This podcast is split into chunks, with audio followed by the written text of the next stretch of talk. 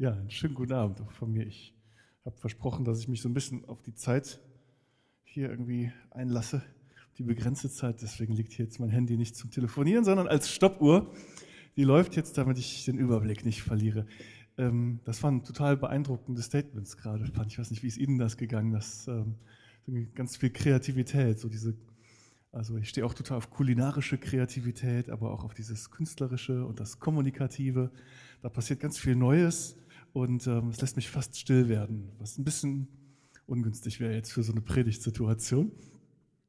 Ich bin Florian Sobetzko, ich bin äh, selber von Hause aus auch Pastoralreferent ähm, und habe jetzt einen ganz tollen Titel. Ich heiße Referent für Innovationsprozesse und Personalentwicklung in der Hauptabteilung Pastorales Personal hier im Generalvikariat. Und dann arbeite ich auch noch äh, in so einem raketenwissenschaftlichen Zentrum, das nennt sich Zentrum für angewandte Pastoralforschung in Bochum wow, Sie fragen sich wahrscheinlich jetzt, was macht so ein Typ ne? und wieso leisten wir uns sowas? Ich beschäftige mich mit pastoraler Innovation. Ja, Sie bezahlen das ja alles, das ist ja Kirchensteuer. Ne?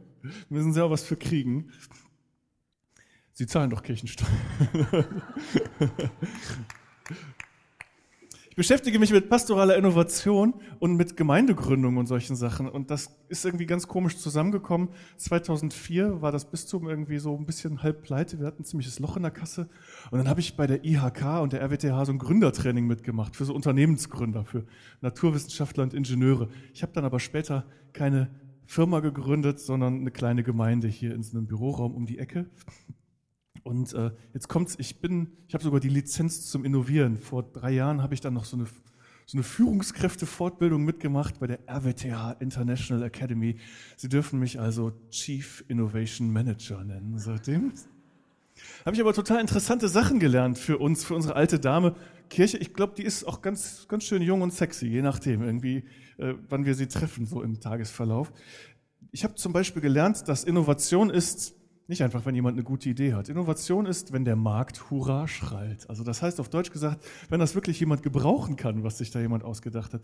Und das lässt mich schon wieder still werden, wenn ich an die Künstlerin denke und merke, da ist nicht alles drin. Aber weiter im Text. Was habe ich gelernt? Da war so ein Typ, der sagte, also 24 Ingenieure und Informatiker, so, so Manager und so richtig, Leute mit richtigen Berufen und ein Theologe. Ne? Und dann sagt er, Sie haben das ja sicherlich schon mal für Ihre Produkte so ganz durchkalkuliert, so von der Ideation über die Markteinführung bis zum End of Life. Und ich sitze da so und sage, End of Life ist in meiner Branche eigentlich keine relevante Größe. Ne? Also es ist aber tatsächlich so, wenn Sie sich jetzt mal angucken, wie wir als Kirche so funktionieren, wie wir so ticken, auch so als Gemeinden, auch wir, also so mit mal was abkündigen, finde ich total wichtig, weil die sagen sonst Kannibalisierungsgefahr. Alte Produkte kannibalisieren neue, kleine Pflänzchen, die da kommen wollen. Ne? Die kauft sonst keiner. Ja, können ja mal versuchen, bei uns irgendwie eine Kirche zu schließen, in die keiner mehr reingeht oder ein Lied aus dem Gotteslob oder so, ne, mal abzukündigen. Also wir sind irgendwie gar nicht so auf Veränderungen gerichtet. Ich bin ähm, ansonsten ein relativ normaler Typ, also neben diesen Themen. Ich bin 40 Jahre, ich, ich bin 42 Jahre. Die Predigt vor zwei Jahren schon mal gehalten wahrscheinlich. Ich bin verheiratet mit einer tollen Frau, italienisches Design. Ähm, habe einen ganz süßen kleinen zweieinhalbjährigen Sohn, der jetzt schläft. Die Alice, mit der ich hier sonst singe, die passt als Babysitterin auf ihn auf. Wenn wir jetzt noch irgendwie so ein Haus mit Garten finden, das ist ein Kaufgesuch übrigens, wenn Sie ein Grundstück haben, dann haben wir ein Kombi, einen Kinderwagen, Kirche, Kochen mit Freunden. Das kann dann erstmal so bleiben, alles so schön stabil. Das war nicht immer so in meinem Leben. Also meine Kindheit und Jugend, die waren eher wild. Viel Umzüge, Abschiede, Neubeginn. Ich sag schon mal so ein bisschen Traditionsfamilie, also jetzt nicht so Vater katholischer Priester, Großvater katholischer Priester, sondern ähm, ich komme aus so einer Familie, wo eigentlich alle geschieden sind, die nicht vorher gestorben sind, so von meinen Onkels und Tanten und Eltern und so weiter. Und Sie können sich vorstellen, dass das mit Umbrüchen, mit Abbrüchen und äh, auch mit Abschieden irgendwie verbunden ist. Das finden Kinder nicht so schön und das äh, das geht mir heute noch nahe, mich daran zu erinnern. Irgendwie, deswegen weiß ich auch, warum ich heute irgendwie ein bisschen getrieben bin und gleichzeitig eine totale Sehnsucht auch nach Stabilität habe. Also Innovation, so in meinem Privatleben, ne? das, da muss gar nicht so viel Neues. Das ist gut jetzt so. Ne? Und damit wären wir auch schon bei der wichtig, wichtigen ersten Lektion zum Thema Umgang mit dem Neuen.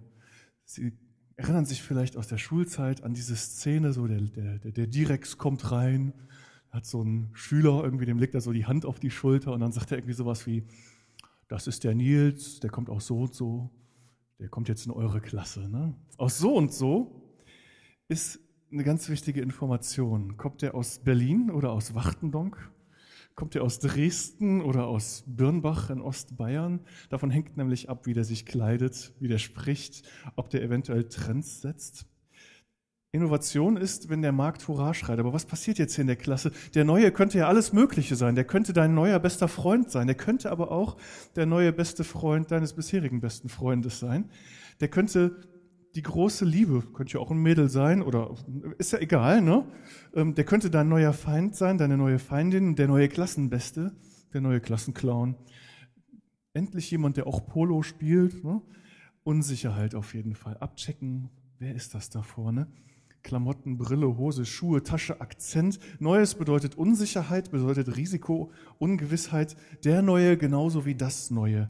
Möglicherweise verändert er oder es die Verhältnisse und das finden andere Marktteilnehmer überhaupt nicht gut. Habe ich jetzt wieder von den Innovationsmanagern gelernt. Die finden das gar nicht gut, wenn jemand mit so einem tollen neuen Smartphone um die Ecke kommt und sagt, eure Nokia-Knochen könnt ihr jetzt mal irgendwie vergessen, ja?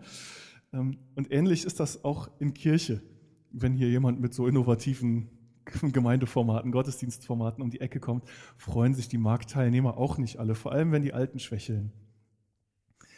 Das ist eine gute Gelegenheit, verschiedene Arten von Innovation zu unterscheiden. Man stellt sich ja so vor, da gibt es irgendwie so eine lange Achse, alt, neu. Ne?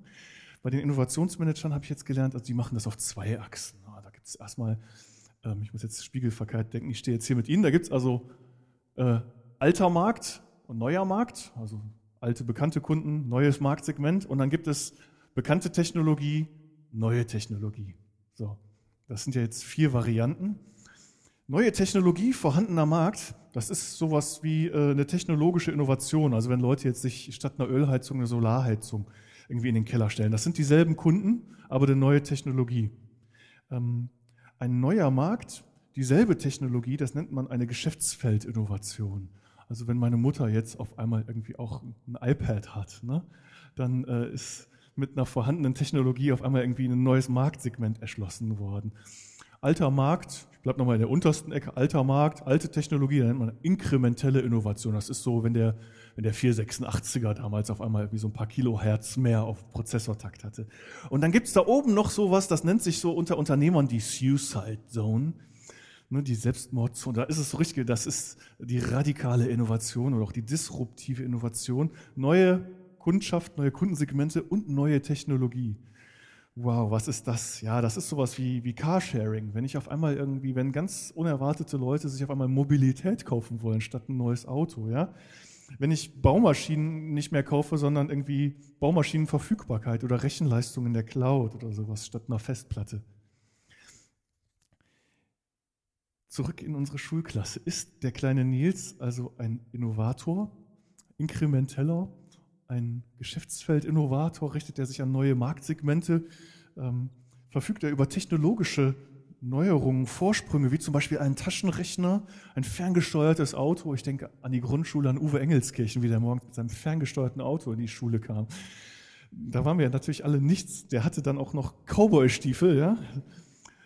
Hat der neue, hat der kleine Nils jetzt im 21. Jahrhundert vielleicht sogar ein Smartphone oder spielt er genial Saxophon, sodass der Schulleiter irgendwie mit der Hand auf der Schulter demnächst irgendwie ihm total zu Füßen liegen wird und überhaupt die ganze Schule.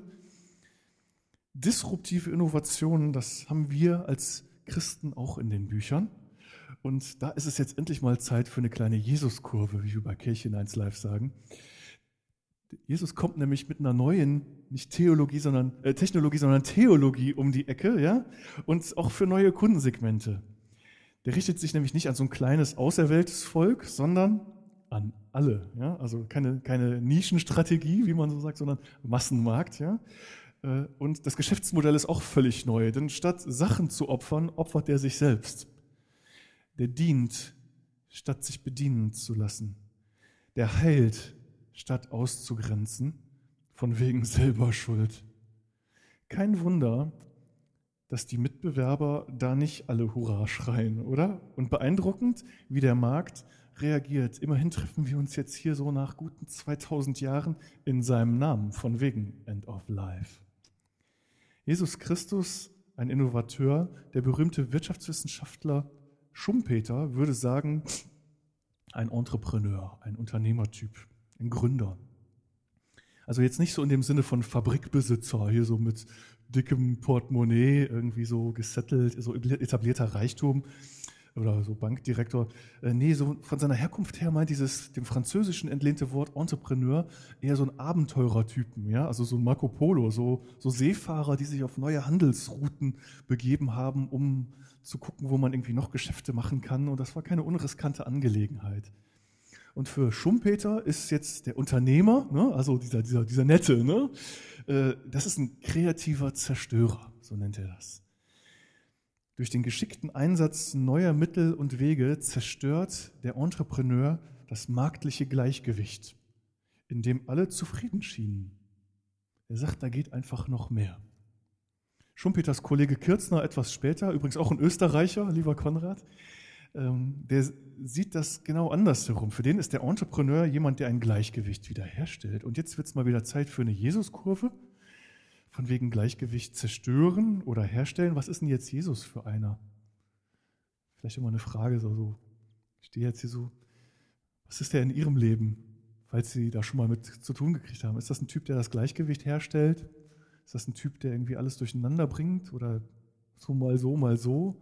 Aber ich finde die Bilder stark irgendwie und will mich davon, ich will mich davon berühren lassen. Also Jesus, ich glaube sogar, war nicht nur selber ein Entrepreneur, ich glaube, dass er uns Christinnen und Christen auch als solche Entrepreneure, als Unternehmertypen sich gewünscht hat, so mit Sendungsbewusstsein, mit einer gewissen missionarischen Sendung, so im Sinne von Gründerin, so Kickstarter und so. Also was bewegen.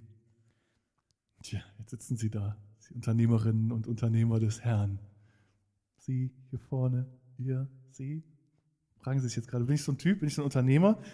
Jetzt müsste man dem mal ganz schnell, das ist übrigens cool, 12 Minuten 30, also ich bin noch in der Zeit. Jetzt müsste man mal fragen, äh, warum jetzt eben dieser ganze Unsicherheitskram, jetzt dieser Unternehmerkram, das hängt miteinander zusammen. Und zwar hat so um die Jahrtausendwende eine ganz kluge Frau, eine Wirtschaftswissenschaftlerin, Kognitionspsychologin, die hat gesagt, wir müssen jetzt endlich mal rausfinden, was unterscheidet denn eigentlich irgendwie erfolgreiche Gründer von nicht erfolgreichen Gründern? Was machen die anders?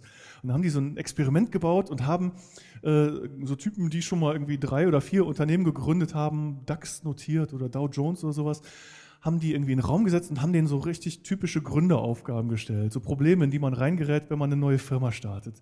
Haben gesagt, wir wollen, dass sie die Probleme lösen, aber bitte so, dass wir mithören können. Wir wollen, dass sie laut denken. Und dann haben die sich aufgeschrieben, wie diese Typen denken, wie die entschieden haben, wie die diese Probleme, Problemstellungen bearbeitet haben. Und das haben die direkt im Vergleich gemacht, auch mit so Novice Entrepreneurs, mit so Anfängergründern und auch so ein paar Bankern dabei. Ne? Und äh, haben herausgefunden, dass äh, es einen ganz grundlegenden Unterschied gibt irgendwie zwischen Anfängern und äh, erfahrenen oder auch einfach so charismatischen Typen, die das von Anfang an irgendwie wissen, die so einfach aus der Garage raus irgendwie äh, ein Mega-Startup hinlegen, so ein Facebook oder irgend sowas. Und zwar haben die festgestellt, dass diese Leute anders, jetzt kehre ich zurück zu Jürgen, dass die anders kochen als der Rest von uns. Die stellen sich nämlich ist die Frage, wie kochen Sie? Ne? Also wenn Sie jetzt so vor dem offenen Kühlschrank stehen, ne? am liebsten nach Rezept und dann wird eine Liste gemacht, ein Einkaufszettel, irgendwie was alles fehlt und dann werden genau die richtigen Zutaten besorgt. Super, ne? um mal was Neues rauszufinden. Oder, und das sind diese Unternehmertypen, die stehen vor dem Kühlschrank und die kochen mit dem, was da drin ist. Die arbeiten also mittelorientiert. Die sagen, ich kann die Zukunft ja jetzt noch gar nicht planen. Ich bin ja in dieser Suicide Zone. Also ich, ich habe ein neues Produkt für eine neue Kundschaft und ich weiß noch überhaupt nicht, wie das funktioniert bevor ich jetzt eine Marktforschung mache, bei der ich nichts rausfinde, weil ich noch nicht weiß, wen ich fragen soll, rufe ich erstmal jemanden an und frage, was der davon hält. Und dann suche ich so lange, bis ich irgendjemanden finde, der so begeistert ist von der Idee, wie ich auch. Und dann gehen wir irgendwie, dann gehen wir so eine Verabredung ein und dann frage ich den, dann sage ich dem nicht, komm hier, das ist das große Ding, was wir erreichen könnten, wenn du mir dein ganzes Geld gibst. So Risikokapital, sondern der sagt dann, komm, was ist jetzt leistbarer Verlust? Was wollen wir jetzt beide zusammen einsetzen hier? Vielleicht aus unserem Kühlschrank. Also auf Deutsch gesagt, der lädt sich jemanden ein und sagt, was kannst du mitbringen? Hast du noch eine Flasche Wein? Brauchst du jetzt nicht gleich den ganzen Weinkeller mitbringen, dann hätten wir hier ein Big Business, je nach Weinkeller. Also mittelorientiert, Zukunft nicht planen, nicht vorhersagen, sondern gestalten, kommunikativ mit Leuten zusammen. Und dann passieren unerwartete Dinge auf dem Weg. Und da würden jetzt so richtige Businessplaner, so gute Manager, wie ich mir das von meinem Banker wünsche, ne, die würden dann, von den Leuten in der Gehaltsbuchhaltung übrigens auch, die würden sagen, also das Risiko, das versuchen wir irgendwie mal abzufedern. Da machen wir Risikomanagement, so Risikoszenarien und äh, das vermeiden wir. Das schreiben wir in unseren Businessplan rein, damit die Leute uns ihr Investorenkapital geben. Nee, diese Gründertypen, die sagen, hey, das könnte doch glückliche Fügung sein. Wer weiß, was auf dem Weg passiert. Könnte ja ganz interessant werden. Und wenn Sie jetzt so überlegen, wer von Ihnen würde jetzt so sagen, mein, mein Leben ist total nach Plan verlaufen. Habe ich so mit 15, von mir mit 18 Jahren habe ich mir einen Plan gemacht. Ne? Heute bin ich 42 und so nach Checkliste. Nein, unser Leben verläuft auch irgendwie so. Also Sie merken jetzt schon irgendwie, irgendwas Gründer, Gründermäßiges haben Sie und Gründerinnenmäßiges haben Sie vielleicht schon jetzt bei sich entdeckt. Und das ist eben äh, der Grund, warum ich denke, dass, also das betrifft nicht nur unsere, unsere Unternehmer, sondern wir haben herausgefunden, das betrifft auch Gemeindegründer, das betrifft auch pastorale Innovateure. Und ich glaube, das kann uns helfen, ähm, Kirche, die jetzt auch eher so ein bisschen bürokratisch funktioniert im Moment, auch nochmal irgendwie anders zu gestalten. Wir brauchen das beides. Wir müssen planen können, müssen ordentlich managen, aber wir müssen als Christen eben auch irgendwie mit dem halbvollen Kühlschrank was anfangen können. So geht Kirche. Geht das auch im Leben so? Geht das auch in Ihrem Leben so? Ich habe schon erklärt, dass ich das nicht immer haben kann, so von wegen, dass sich alles verändert. Aber Nachhaltigkeit und Veränderung und weg von der Umverteilung aus der Zukunft in die Gegenwart. Da denke ich dann wieder, da müssen wir dringend was machen, wie wir mit unserer, nicht nur Kirche, sondern wie wir mit der Welt umgehen, die uns umgibt, die uns anvertraut ist. Da müssen wir neue Geschäftsmodelle entwickeln, denn ansonsten wird mich mein Sohn und vielleicht ihrer, sie, fragen, wie war denn das damals? Nicht vor 70 Jahren, sondern Anfang dieses Jahrhunderts, des 21. War das nicht vorhersehbar? Und wenn ihr schon keine großen Pläne machen konntet, warum habt ihr dann nicht wenigstens mit dem angefangen, was ihr hattet? Und ich glaube zutiefst, dass mich Gott das auch am Ende meines Lebens fragen wird. Nicht, warum hast du die Welt nicht gerettet, aber mit den kleinen Dingen anfangen. Und auf, ich habe eben nochmal den Ablauf da gelesen und dann ist es mir siebenteils eingefallen, da stand Lesung und Predigt. Ich habe noch gar nichts gelesen. Gott sei Dank habe ich was mitgebracht. Jesaja 43. Das ist so die Lieblingsstelle aller pastoralen Gründer und Innovateure. Da steht was ganz Wunderschönes.